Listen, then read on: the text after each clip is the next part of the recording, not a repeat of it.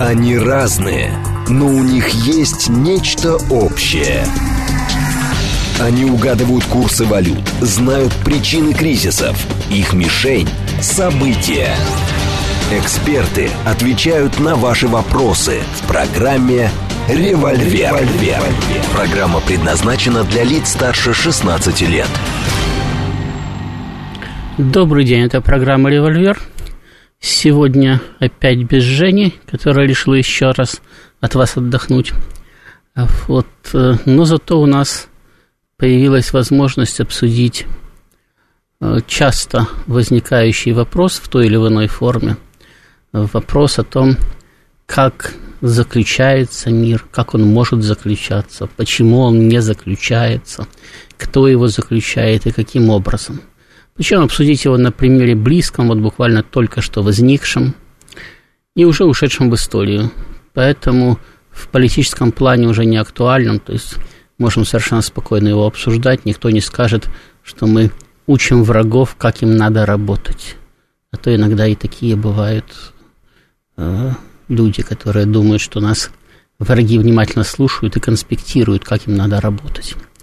А вот, э, на днях буквально, вчера или позавчера, э, позавчера, по-моему, Стиан Йенсен, достаточно высокопоставленный чиновник в НАТО, э, начальник штаба, фактически руководитель канцелярии генсека НАТО,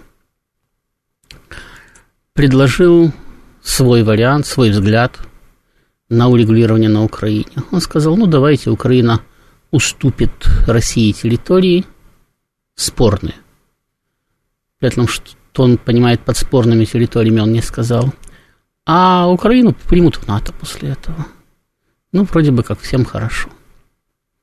Значит, э, сразу же выступил его начальник, Ян Столтенберг, генеральный секретарь, который на прием в НАТО влияет так же, как и его подчиненные, то есть никак. И совершенно честно сказал, что, в общем-то, да, конечно, обсудить эту тему можно – но гарантировать-то прием мы не можем, потому что ведь э, принимают же государства. Их много, и надо единогласие. Ну, предложение зависло на какое-то время. Можно было его просто пропустить. Можно было его использовать. Как использовать, сейчас поговорим. Но тут же выскочили украинские дипломаты, сказали, нет, для нас это абсолютно неприемлемо. Украина будет вести переговоры только после полного вывода российских войск с ее территории, включая Крым и Севастополь. Все, точка. Это при этом Украина, вот сейчас даже в новостях были сообщения, да, использует последние резервы, находится в кризисном состоянии. Мало того, что последние резервы на фронте используют, и, ну, не знаю в мире такой тотальной мобилизации за всю его историю, как сейчас проводится на Украине. То есть Третий Рейх просто отдыхает в 1945 году. Даже там такого не было. Это, население из страны убегает, экономики уже нету практически. Вот, э, понятно, что стране необходима передышка. В значительно лучшем состоянии государства находясь, э, испытывали необходимость в передышке, в э, снятии кризисных явлений, тем более в выходе из войны. То есть первоочередная задача для Украины – выход из войны, а не возвращение территорий каких-то там. Украинское руководство это, судя по всему, не понимает или не хочет понимать.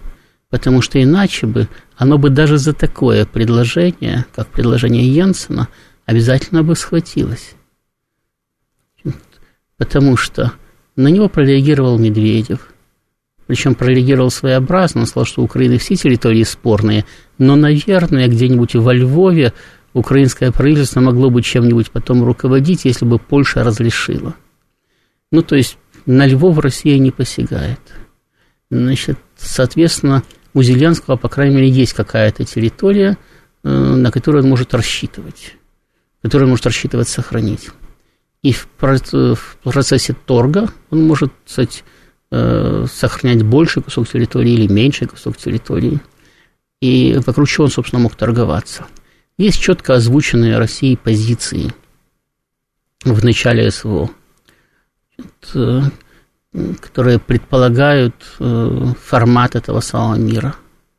Это обеспечение гарантии безопасности России в виде – демилитаризации Украины, речь идет о сокращении армии до таких пределов, когда она в принципе не может угрожать России. Э, там, спор шел там 60 тысяч, 80 тысяч, ну где-то в этих пределах. Это, нейтрализация Украины, то есть отсутствие любых военных контактов, военных баз, совместных военных учений, э, военно-технического сотрудничества со странами, которые потенциально могут быть российскими противниками. Ну и денацификация, ну это вопрос сложный. Значит, потому что для того, чтобы проводить денацификацию, страну надо захватить полностью. Э, иначе просто нацисты уйдут на ту часть территории, которая не занята. Значит, либо же иметь э, всепланетный консенсус, ну или хотя бы консенсус великих держав по поводу того, что денацификацию надо провести. Э, у нас же есть только позиция России. Значит, все остальные страны, э, насколько я помню, вплоть до Китая и Ирана, э, ничего не заявляли по поводу того, что они считают украинское руководство нацистским. То есть они-то Россию поддерживают в том самом СВО, но никаких заявлений по поводу характеристик украинского руководства не делали, тем более нету э, по этому поводу сказать, позиции международных организаций. Понятно, что ее и не будет, потому что там э, правом вето наравне с нами обладают наши враги, и они не допустят принятия соответствующих резолюций. А, соответственно, пока нет позиции мирового сообщества, это вопрос такой, который зависающий в воздухе. Предмет, опять-таки, э, дипломатического торга – и вот вокруг всего этого можно было, так сказать, прекрасно торговаться Зеленскому. То есть для начала сказать, да, мы согласны на переговоры. Да, мы согласны на переговоры на условиях э, территориальных уступок. Да, мы даже понимаем, что в НАТО нас, скорее всего, не примут или примут, ну, самое, но не настаиваем. Ну, смешно настаивать, потому что понятно, что не проголосуют сейчас все государства за прием Украины, особенно после того, как она э, де-факто и де-юра признает свое поражение от России. А, значит, э, да, мы согласны на нейтрализацию Украины. Согласны обсуждать вопрос там, численности вооруженных сил, которые останутся после этого. Тем более, что большую армию содержать Украина и не сможет. Хотя бы просто потому, что у нее нет для этого экономических возможностей оплатить за содержание большой армии, которая не воюет с Россией, Запад не будет. То есть ничего практически не теряя, кроме уже потерянного, можно было пытаться вывести страну из состояния боевых действий. Да, наверное, Россия бы настаивала, не наверное, а точно Россия бы настаивала бы на том, что надо вернуть ей Херсон и Запорожье и вывести войска из остатков Донецкой области, которые еще контролирует Украина. Но Украина могла бы спорить по поводу Запорожья, по поводу, потому что в самом городе референдум не проводился, так как туда никогда не входили российские войска. Но, в принципе, могла бы и уступить эту территорию. Потому что, повторяю, для нее принципиальным является выход из войны. Да, наверное, можно было бы даже дополнительные территории уступить, хотя это было бы сложнее, потому что ни Россия не заняты. Но если бы Россия бы в процессе переговоров заняла бы Харьковскую область там, или Одесскую с Николаевской, наверное, их можно было бы уступить. Понятно, что это дополнительная, дополнительные сложности там, и так далее. Это, кроме всего прочего, у украинского руководства был, есть и будет всегда э, э, элемент уклонения от окончательной ратификации всех соглашений. Потому что территориальные изменения, согласно действующей украинской конституции, возможно только в результате референдума. Поэтому хоть президент, там, хоть парламент, э, они могут э, э, ну, то есть подписать или дать санкцию на подписание только предварительных условий договора, обозначив в самом договоре, что окончательно территориальные изменения будут санкционированы только путем общенационального референдума. Значит, причем, опять-таки, дополнительным источником переговоров был бы вопрос, а на каких территориях этот референдум должен проводиться – Потому что если они спорные, как обозначил Йенсен, то какие спорные? Все, на которые претендует Украина, или какие-то другие, там, и так далее, проводится на них референдум или нет. Все это ведь, э, ну, достаточно сложная проблема, которую надо решать долго. Но если переговоры, конструктивные переговоры начинаются, то через некоторое время вполне логичный вопрос. А не пора ли просто прекратить огонь? Для начала мы же ведем переговоры, и аналитикой уже далеко продвинулись. И на каком-то этапе э, России нужно было бы сказать, да, пора, пора прекратить огонь. Значит, пора зафиксировать эту вот линию разделения, да, и здесь прекратить огонь и вести переговоры дальше. И украинское правительство добилось бы как минимум одного. Э, оно получило бы паузу, передышку на месяц, на два. Более того, прекратить огонь значительно проще, чем потом опять возобновить боевые действия. То есть не факт, что Украине не удалось бы продержаться бы дольше с этим самым прекращением огня. Ну и повторяю, самое главное, что даже при всех уступках, при огромном количестве уступок, даже если бы Украина бы уступила бы больше, чем Россия требовала изначально, э, для Зеленского сейчас самое важное, как для главы государства, вывести страну из войны, стабилизировать ее, приступить к восстановлению экономики, приступить к восстановлению численности населения, вернуть часть уехавших, попытаться выбраться из демографического кризиса. Опять-таки потом уже думать о возможной новой конфронтации с Россией, искать союзников там, и так далее. Но это уже на потом. Да? А сейчас надо сохранить то, что имеешь, потому что иначе же и этого не будет. И, собственно, для этого и нужны дипломаты. Для того, чтобы за столом переговоров отыгрывать то, что уже проиграно на полях сражений. Но то, что еще сложно у тебя пока что забрать. Потому что завтра это уже будет не твоя территория. Завтра там будут стоять чужие войска. А сегодня это пока твое. И когда ты сидишь за столом переговоров, ты говоришь, ну, это же территория еще моя, я же ее контролирую.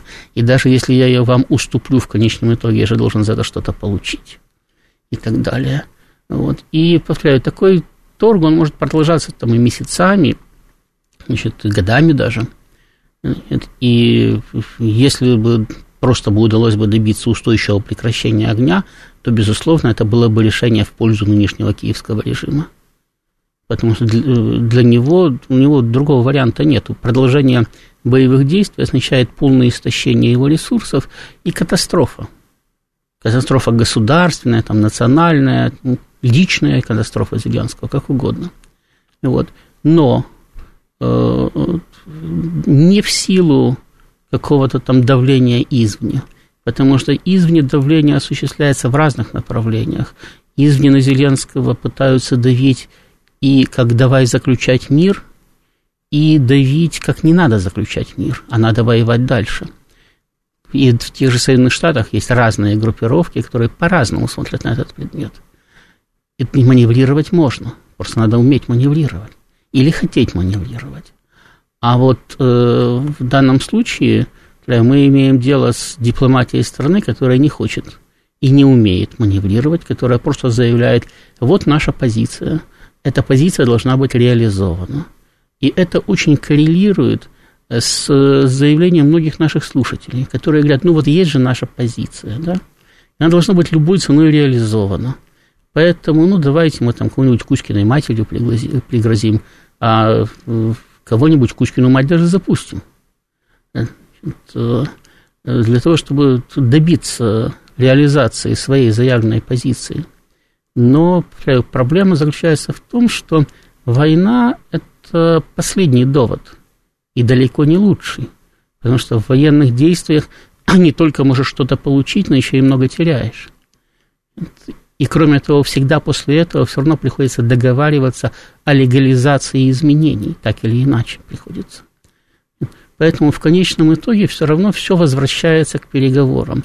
И если ты э, сам не умеешь и не можешь э, перехватывать инициативу, то это как на поле боя. Если ты не обладаешь инициативой, тебя обязательно разгромят. Здесь то же самое.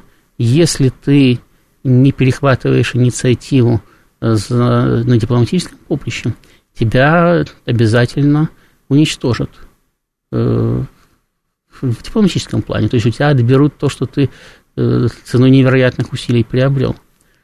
И, и, э, причем, когда я говорю об инициативе, это не значит, что надо на каждый чих ответствовать. Инициатива может быть и в стиле Громыка. Кстати, сейчас Э, в этом стиле начала постепенно работать российская дипломатия, когда стало понятно, что Соединенные Штаты ушли в глухую несознанку, то э, российская дипломатия стала работать с ними в стиле «мистер нет». То есть на все американские предложения следует либо отрицательный ответ, либо ответ вообще не следует. То есть они игнорируются, если они сделаны недостаточно внятно или на недостаточно высоком уровне. То есть это тоже инициатива. То есть инициативу в, дипломатии можно проявлять по-разному. Но главное это держать, кстати, вожжи в своих руках. Так вот, э, когда мы говорим о возможности, невозможности заключения мира, о том, какой этот мир будет, мы не знаем, какой он будет, да, и мы не знаем, где пройдут границы, какие они будут и так далее. Сейчас этого не знает никто. Но, по крайней мере, российская дипломатия держит вожжи в своих руках, и даже кнут помимо вожжей. А вот э, Украина даже не пытается их схватить. То есть она просто спокойно волочится там на аркане за седлом. Сейчас, тезка, я попробую вас включить. О, не успел. Извините, перезвоните еще раз. А, о, пожалуйста. Так, вы должны быть в эфире. Здравствуйте, я тоже Ростислав. У меня к вам вопрос по нашей внешней политике именно этим летом. Вот когда-то Сапармурат Ниязов пренебрежительно сказал президенту России, да мы в Ашхабаде знали, что вы до приезда сюда этого не знали. И теперь Эрдоган пренебрежительно говорит, да мы про азовцев все в Москве разъяснили. Знаете, вот в начале 17 мгновений была фраза «у Штирлица нет явных провалов». Вопрос, не является ли пренебрежение после выборов Эрдогана и не выезд российского лидера в ЮАР главными провалами внешней политики России этим летом? Спасибо. Э, внешняя политика России никак не влияет на вылет или не вылет российского лидера в ЮАР. Это просто потому, что в данной ситуации южноафриканское руководство оказалось в состоянии когнитивного диссонанса. С одной стороны, они хотят принять Путина, с другой стороны, они не могут э, ради этого выйти из э, состава МУС, Международного уголовного суда.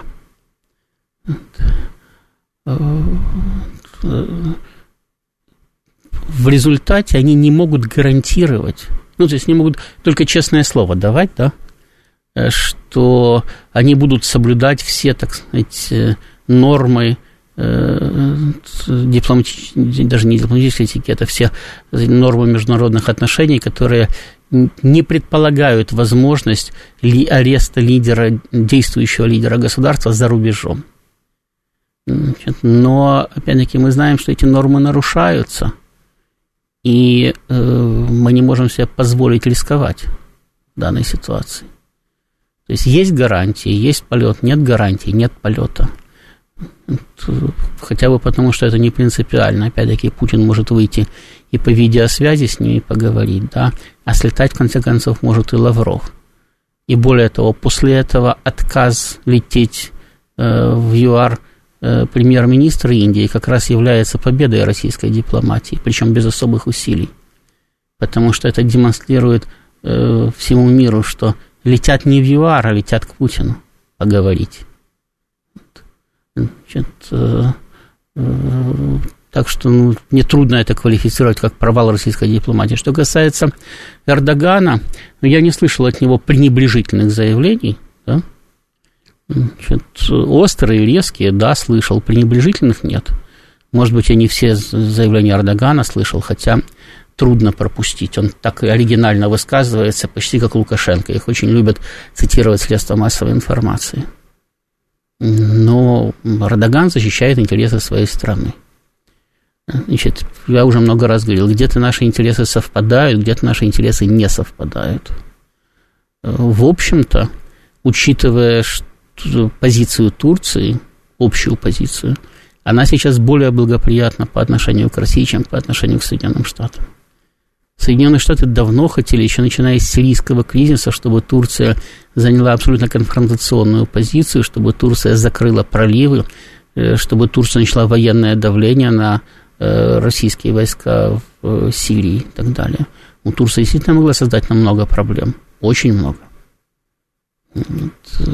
то, что она пытается за несоздание проблем выбивать из нас уступки, Ну, так мы тоже пытаемся выбивать из других уступки, когда нам это надо.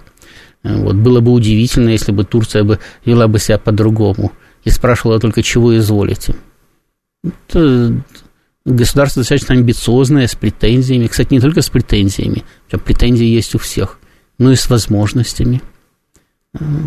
Поэтому, опять-таки, я считаю, что позиция Турции, которая является членом НАТО, и которая долгие столетия была главным врагом России и главным союзником Запада на нашем южном фланге, позиция Турции в украинском кризисе является успехом российской дипломатии, а не ее провалом. Ну, трудно назвать провалом, когда э, член враждебного блока, который готовит против войну, этот блок, да, значит, фактически военные приготовления против тебя саботируют. Повторяю, что, конечно, у нас есть в Турции там и конфликтные точки тоже. И в Закавказье есть, там, и будут в дальнейшем. Но общая позиция Турции на сегодня, это, с моей точки зрения, это успех российской дипломатии, а не провал. Это трудно характеризовать иначе. Да, спасибо. Так, кто-то нам еще звонит. Да, добрый день, вы в эфире, слушаю вас. Здравствуйте, Геннадий. А скажите, пожалуйста, вот вы говорили про Львовскую область. Я Допустим, про Львовскую область не говорил. Вы, ну, наверное, меня с кем-то путаете. Э, э, ну, Медведев, хорошо. А, да, понятно, что во Львове мог бы окопаться Зеленский, да, да, вас, да. Да, вот скажите, допустим, э, Украина останется Львовская область, а вот э, что касается вот всей оставшейся, мы экономически это потянем? Спасибо. Да, спасибо вам. Значит, э, э не знаю э, насчет всей оставшейся потому что я боюсь, что Украина постарается сохранить не только Львовскую область, и даже не только Галицию. И при определенной э, э, как бы это сказать правильно, э, при определенном везении, да, и при определенном искусстве ведения переговоров это вполне возможно даже сейчас. То есть, несмотря на то, что России невыгодно оставлять вообще ничего от, от украинского государства, даже Львовскую область, но при, при, при, при э, определенных манипуляциях, чисто дипломатических, Украина вполне может добиться сохранения там даже двух третей или трех четвертей своей э, изначальной территории по состоянию на 2014 год, на январь месяц ну, за исключением пока что, фактически Россия претендует только на 6 регионов, Крым, Севастополь и 4 области, которые уже включены в состав России в соответствии с Конституцией. На другие территории официально Россия сегодня не претендует, украинские. Поэтому при переходе к дипломатическому регулированию у Украины был неплохой шанс сохранить достаточно большой объем своих территорий. Чем дольше идут боевые действия, тем больше Э, шансов потерять всю территорию. И не потому, что кто-то будет задаваться вопросом, подтянем мы это экономически или не подтянем. Потому что это логика войны. Если против тебя воюют, врага надо добивать. Добивают его там, э, откуда он воюет. Ну, если он уходит на чужую территорию, там его войска должны быть интернированы. Если он на все еще пока своей, значит, там с ними идут боевые действия. Так, сейчас у нас новости, потом вернемся. Спасибо. Они разные, но у них есть нечто общее. Они угадывают курсы валют, знают причины кризисов. Их мишень – события. Эксперты отвечают на ваши вопросы в программе «Револьвер». И снова здравствуйте. Возвращаемся в эфир. Там у нас еще не закончен вопрос по потянем ли мы экономически. Но если аккуратно, то, в принципе, потянем. Это, конечно, будет не сразу и достаточно сложно, вот, но э, ведь э, э, как разные отрасли, значит, разные группы населения э, по-разному проигрывают и выигрывают от процессов восстановления. Например, строительные отрасли. Значит, от э, необходимости восстанавливать украинские города только выигрывают, потому что это огромное количество заказов. Хорошо оплачиваемых заказов. Там, допустим, дорожное строительство, которое там необходимо. Для э, обеспечения нормальной логистики, значит, э, тоже будут, будут только выигрывать. Там железная дорога будет прокладывать там свои эти самые пути, тоже будет только выигрывать. Но это отдельная отрасль, повторяю. И да, для этого необходимо откуда-то там изыскивать средства там, бюджетные там, и так далее. Кто-то при этом будет проигрывать, потому что то, что будет строиться там, не будет строиться в других регионах. Это тоже понятно.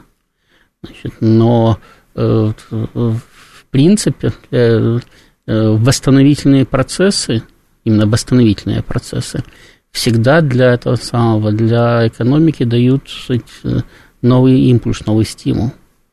Э, значительно, как правило, восстановительный рост значительно опережает обычный рост экономический. Вот, и э, опять-таки э, просто надо не спешить, да. Если взять и поставить перед собой задачу за два года там, или за пять лет сделать из Украины город-сад, то тогда надо ободрать как липку всю Россию, значит, и рассчитывать на то, что яблони будут расти на Марсе. Это никому не надо. Если поставить задачу через 20-30 лет создать там более-менее нормальные условия для жизни и восстановить какие, какую-то экономику, да, которая полностью была бы интегрирована в российскую, потому что это были бы уже российские регионы, то это вполне решаемая задача. Но, опять-таки, на сегодня мы не знаем, какое количество населения там останется – а, мы не знаем, какой у него будет полувозрастной состав. Потому что еще не все погибли, которым суждено погибнуть, еще не все уехали, которым суждено уехать, еще не все вернулись, которым суждено вернуться. Эти демографические показатели тоже серьезно будут влиять на возможности восстановления, на то, как долго это будет продолжаться, каких усилий потребует. Потому что э, Одно дело, когда у вас есть огромное количество здоровых рабочих рук, а другое дело, когда у вас рабочих рук не хватает, зато надо содержать огромное количество пенсионеров там, и несовершеннолетних детей там, и так далее, инвалидов. Вот. Поэтому на сегодня выписать точные показатели того, насколько это будет легко или сложно, каких усилий и сколько лет на это потребуется, тяжело. Но, повторяю, если не спешить, если аккуратно, Э, начинать с наиболее прибыльных отраслей, которые готовы э, давать прибавочный продукт уже сейчас, которые готовы давать прибыль сразу же, немедленно, э, без особых вложений. И потом эти же вложения, то есть заработанные там деньги, вкладывать в дальнейшее развитие, то можно вполне сказать, эффективно все это восстановить без особого напряжения. Там другая проблема возникает, проблема лояльности, нелояльности населения политической. Это первое. Но эта проблема относительно преодолевается, опять-таки, э, потому что большая часть населения всегда э, независимо от, от своих там взглядов, э, ну, просто подчиняется действующей государственной власти. И кроме того, поскольку все-таки это население русскоязычное, русскокультурное, то, как я уже говорил, во втором, в третьем поколении – то есть дети нынешних, кстати, украинцев или их внуки станут уже нормальными русскими. Потому что будут воспитываться соответствующим образом в школах, в вузах и так далее. Вот. То есть проблема политической нелояльности решается относительно быстро. Но есть еще проблема экономической нелояльности, с которой мы тоже сталкиваемся уже там на новых территориях, да, на освобожденных. И которая будет действовать значительно дольше. Ну, во-первых, потому что коррупция свойственна любому обществу – и искоренять ее значительно сложнее, потому что она проникает в его ткань очень глубоко. То есть она проникает на бытовой уровень, и люди учатся жить в таком режиме. То есть они привыкают к решению проблем именно таким образом. Я вот периодически, когда э, общаюсь э, с, или родственники мои общаются э, с гражданами Украины, да, то достаточно просто упомянуть проблему, там вот, значит, там упомянула жена, что, значит, сын устроился летом на подработку и платит налоги. Ну, он зарегистрировался, там, значит, как, как там, я уже не помню, там этот не частный предприниматель, а э, забыл, в общем, ну, в общем, как индивидуальный труженик, да, не помню, как это называется точно, платит налоги. Значит, а там сразу сказали, зачем платить налоги? Ну, то есть это нормальная реакция того общества. Не потому что, то есть не, не зачем платить налоги России, да, а зачем платить налоги вообще. То есть вот экономическую нелояльность будет преодолевать значительно труднее, потому что она въелась в ткань общества. Значит, она э, незаметно на потом, то есть люди считают себя вполне законопослушными гражданами, но при этом платить налоги не надо. Значит, э, и, э, при этом лиш, все вопросы надо решать при помощи взяток, потому что так, так привыкли. По-другому эти вопросы не решались десятилетиями. И это искоренять будет значительно сложнее. Потому что вы знаете, как вот э, ребенок э, воспитывается в семье, да, он э, смотрит, там, как одеваются, как еду готовят, как работают папа, мама, дедушка, бабушка, там старшие братья, сестры, если они есть, там и так далее. И до определенного возраста он просто обезьянничает, то есть он копирует их действия потому что у него нет другого примера во всех случаях жизни. Потом он приходит в школу, потом он начинает социализироваться, он начинает получать какие-то сведения от одноклассников, потом он становится подростком и пытается стать самостоятельным и так далее. Но на первом этапе, достаточно долгий период, он копирует действия взрослых, и это объедается в плоть и в кровь. И к тому времени, как он становится окончательно взрослым, у него уже определенные навыки – практически неискоренимы или очень трудно искоренимы. То есть его надо погружать в абсолютно другую среду. А создать такую среду э, кстати, на Украине очень сложно. Вокруг каждого. Где столько людей взять? И вывести всех оттуда невозможно, там и расселить не дисперсно по всей России ну, и так далее. Вот, поэтому проблему экономической нелояльности будет решать значительно сложнее. Но она тоже решаема, потому что такие люди живут в определенном обществе, они постепенно начинают вписываться в правила этого общества. Если люди жили в СССР по одним правилам, там правила изменились, то они пострадали, пострадали, потом привыкли к этим новым правилам и уже не страдают. А новые поколения вообще не хотят, чтобы эти правила менялись. Да и старые уже не особенно хотят. Так что ну, проблемы есть, но Э, ну, проблемы всегда будут. Если оставить кусок Украины, значит, это постоянная головная боль на столетия. Ровно столько, сколько она будет существовать. Если не оставлять, ну, это головная боль на десятилетия, потому что надо будет заниматься проблемами интеграции экономической, политической, духовной, кстати, там, и так далее. Вот без головной боли здесь этот вопрос уже не решить. Потому что слишком много было вложено сил и средств за столетия – для того, чтобы создать из Украины огромную проблему для России. Добрый день, Сергей Алексеевич, слушаю вас. Добрый день, Ростислав. Такой вопрос.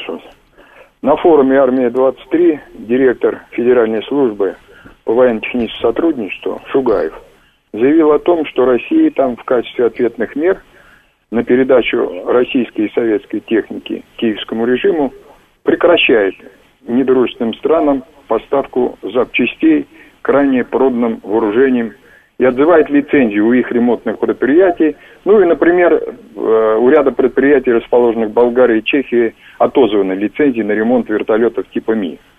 Также приостанавливаются поставки запчастей и комплектующих изделий авиационной и другой техники российского или там советского производства, находящихся в недружественных странах. При этом, кстати, еще весной этого года было известно о передаче Словакии первых партий самолетов МиГ-29 Киеву, что, естественно, является грубейшим нарушением Словакии своих обязательств. Вот как вы думаете, почему мы так медленно реагируем, казалось бы, там, где реакция должна быть мгновенной, а вот только что проснулись? Спасибо. Да не за что. А, я неоднократно говорил ну, наверное, придется еще много раз повторить. И все равно э, я не уверен, что мы, кстати, придем к консенсусу, как любил говорить наш последний генеральный секретарь и первый президент, ну и последний заодно Советского Союза. А, вот, э, э, спешить не надо. Как раз вот мгновенная реакция должна быть только в том случае, если вы получили сообщение о том, что взлетели ядерные ракеты, направленные на Россию – и то первой должна быть не нажать на кнопку пуска, а снять трубку с телефона и спросить. Если есть время, конечно, снимать трубку. Простите, это действительно пуск ракет, или мы что-то не поняли? Или это, или это стая уток у нас на э, радарах отобразилась, а мы их приняли за ракеты? Но там реакция должна быть мгновенной. И там время идет на, на секунды до принятия решения об ответном пуске. Во всех остальных случаях есть время подумать и выбрать наилучший вариант. Так вот, э, контракты заключались давно, еще Советским Союзом. И техника, которую мы продаем, которую мы продавали, находится на обслуживании. Это входит в, самое, в э, сам контракт. Если мы по каждому случаю, по каждому, значит, будем прекращать обслуживание, отз, э, там, отзывать лицензии и так далее, то у нас перестанут покупать. А это серьезная статья доходов бюджета, более того, это высокотехнологичная статья доходов бюджета. И наша армия, как я уже неоднократно говорил, не может купить такое количество военной техники, как может у нас купить весь мир. И, кстати, наша проблема, когда нас там спрашивают, а почему там, допустим, наши самолеты да, так медленно пятого поколения поступают на вооружение? А почему наши танки, там, допустим, даже армата так медленно поступает на вооружение? А потому что они все дорого стоят. А для удешевления значит, необходимо увеличение производства. А чтобы увеличить производство, надо иметь рынок сбыта. А чтобы иметь рынок сбыта, надо, чтобы тебя покупали другие. Американцы навязали свои э, достаточно сырые еще самолеты того же самого пятого поколения всем своим союзникам и даже не союзникам. И произвели их несколько сот единиц, и за счет этого э, э, снизили цену, по-моему, уже в два раза на них от изначально, она все еще очень высокая, выше, чем на наши, да? Но они снизили цену, и снизили цену в том числе и для себя. Поэтому терять рынок для нас тоже невыгодно. Более того, даже предприятие, которое обслуживало эти вертолеты там, в Чехии, в Болгарии, в Венгрии, в Словакии, в Польше, неважно где, э, для него же тоже были контракты и деньги – которые за них платились.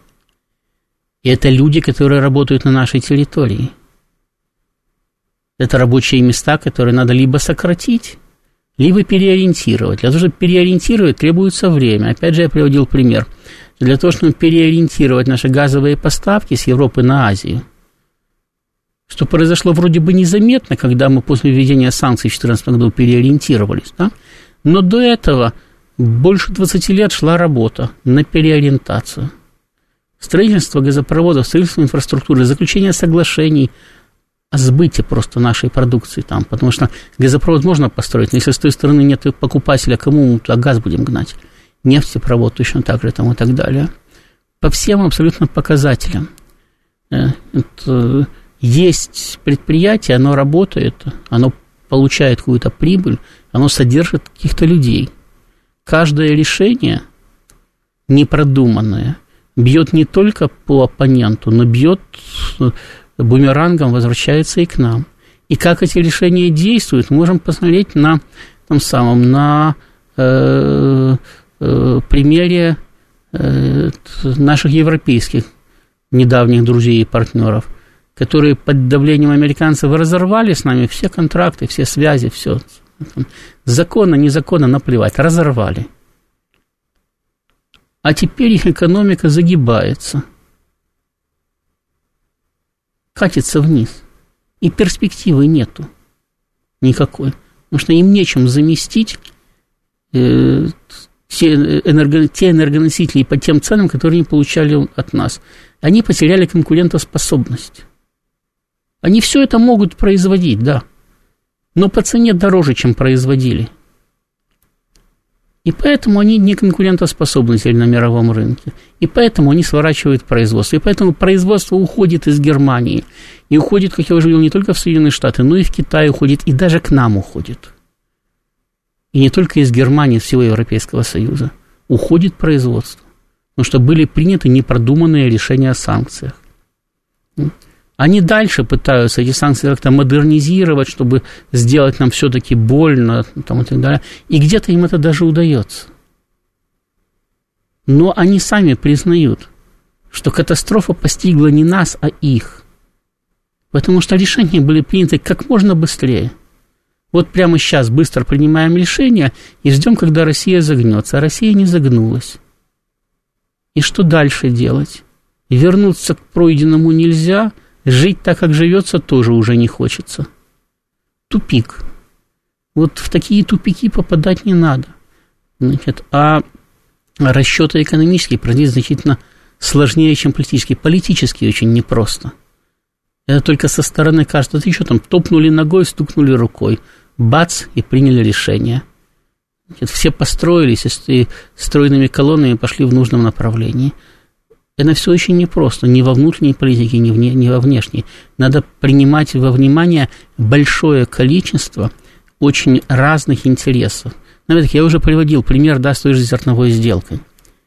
Нам она вообще была, по большому счету, неинтересна, потому что мы знали, что никто наши требования выполнять не будет. Но Турция, она была интересна. А Турция занимала по отношению к нам более или менее благоприятную позицию и занимает сейчас. Не союзную, да, не дружба домами, не поцелуи в засос, просто благоприятную – член враждебного блока занимает по отношению к нам благоприятную для нас позицию. Она была интересна Китаю, который, которому надо кормить полтора миллиарда населения как можно дешевле. А Китай наш союзник, и мы должны учитывать его интерес. Они наши тоже учитывают. Поэтому какое-то время она продолжалась. И поэтому, я повторяю, я даже не исключаю, не исключал возможности возвращения к ней на других условиях. Другое дело, что Запад не готов выполнять эти условия, поэтому и возвращения нету, да, и не будет уже. Судя по тому, с какой э, интенсивностью мы уничтожаем украинскую портовую инфраструктуру, мы практически закрыли этот вопрос для себя. Но даже такое вроде бы однозначно негативное для нас явление, да, оно все-таки имело э, большое количество сказать, разнонаправленных интересов и, соответственно, э, требовало взвешенного, взвешенного подхода и взвешенной оценки. И мы не могли просто плюнуть и отказаться от нее.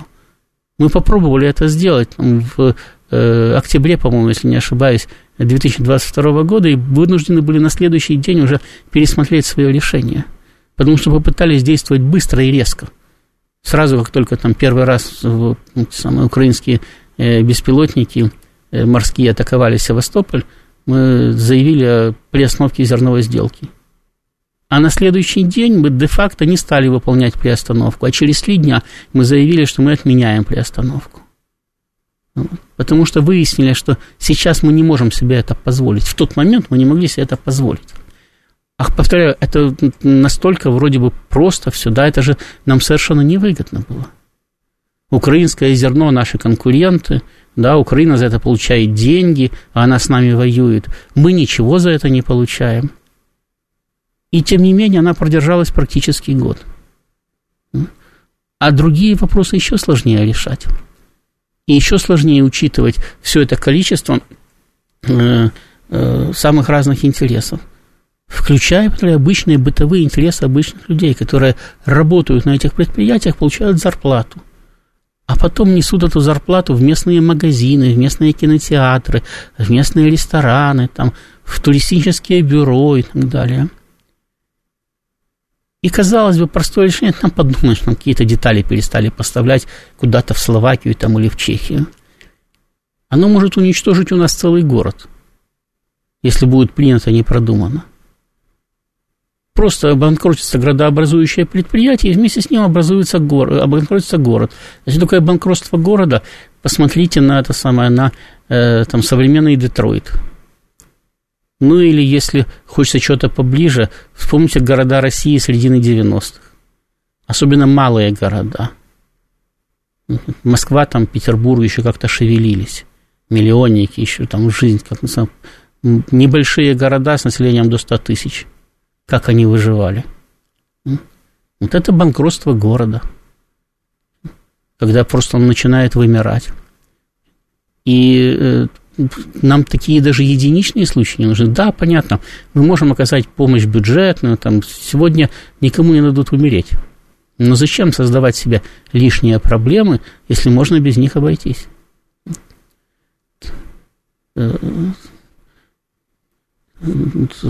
Повторяю, никогда, никогда не надо принимать резкие решения, если есть время подумать и взвесить. Мы с резкими решениями никогда не опоздаем. Вот, э, если нас не бьют по голове ломом, да, или дубиной, то мы не опоздаем дать в морду. Вот если нас бьют по голове ломом, то надо защищаться немедленно, потому что иначе убьют. А если нам только говорят, да мы сейчас как достанем лом, или если сейчас пытаются продать кому-то лом, чтобы он нас по голове ударил, у нас есть время подумать, взвесить все возможности, все шансы, значит, и решить, что лучше сделать. Позвонить в полицию, убежать домой.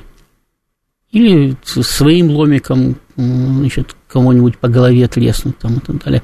И если кого-нибудь, то кого конкретно? Того, кто продает лом, или того, кто его потом будет использовать, и будет ли он его использовать против нас там, и так далее.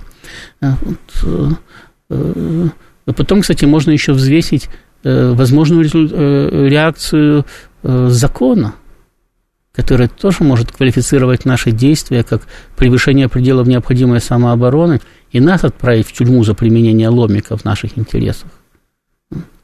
Ведь э, э, в этих самых международных отношениях значительно сложнее даже, чем внутригосударственные. Внутригосударственные э, регулируются законом, который обязателен к исполнению. Государство это обеспечивает. А международные отношения регулируются законом, который к исполнению не обязателен, потому что если ты сильнее, ты можешь себе позволить закон не исполнять. И, соответственно, для того, чтобы он исполнялся, хоть в твоих интересах или в твоем случае, надо быть как минимум не слабее своего противника. А для этого надо иметь союзников. Их надо набирать, потому что если твой противник даже первоначально слабее тебя, оно наберет десяток союзников, они все вместе окажутся сильнее – надо пытаться ограничивать союзы противника, увеличивать количество своих союзов. Причем, повторяю, союз это не означает дружба. У нас это часто путают. Союз это означает э, брак по этому самому, по интересам. Контракт. Мы выполняем то-то и то-то, в обмен на это вы выполняете то-то и то-то в наших интересах. И э, Таким образом, этот механизм э, работает, и его необходимо постоянно поддерживать, потому что нельзя один раз договориться, и это навсегда, так как у, у людей интересы меняются, вкусы меняются, интересы меняются в течение жизни. Они свои отношения пересматривают друг с другом. У государства это тем более меняется. Но Э, для государства всегда есть точки стратегических интересов, где нельзя допустить доминирования враждебного государства. И поэтому с этим надо, э, эти вещи всегда надо держать в фокусе внимания и э, всегда контролировать и всегда обеспечивать свое присутствие в этих точках и свой контроль над этими точками. А это требует определенной гибкости, потому что не всегда и не всех можно заставить. Более того, если можно довериться, не нужно заставлять. Иногда проще и выгоднее уступить, чем э, силой добиваться своего. Я бы сказал бы даже, что, как правило, проще и выгоднее уступить и договориться, чем добиваться своего силой. Все, большое спасибо. На сегодня наш эфир закончен. До новых встреч. Надеюсь, уже с Женей. До свидания.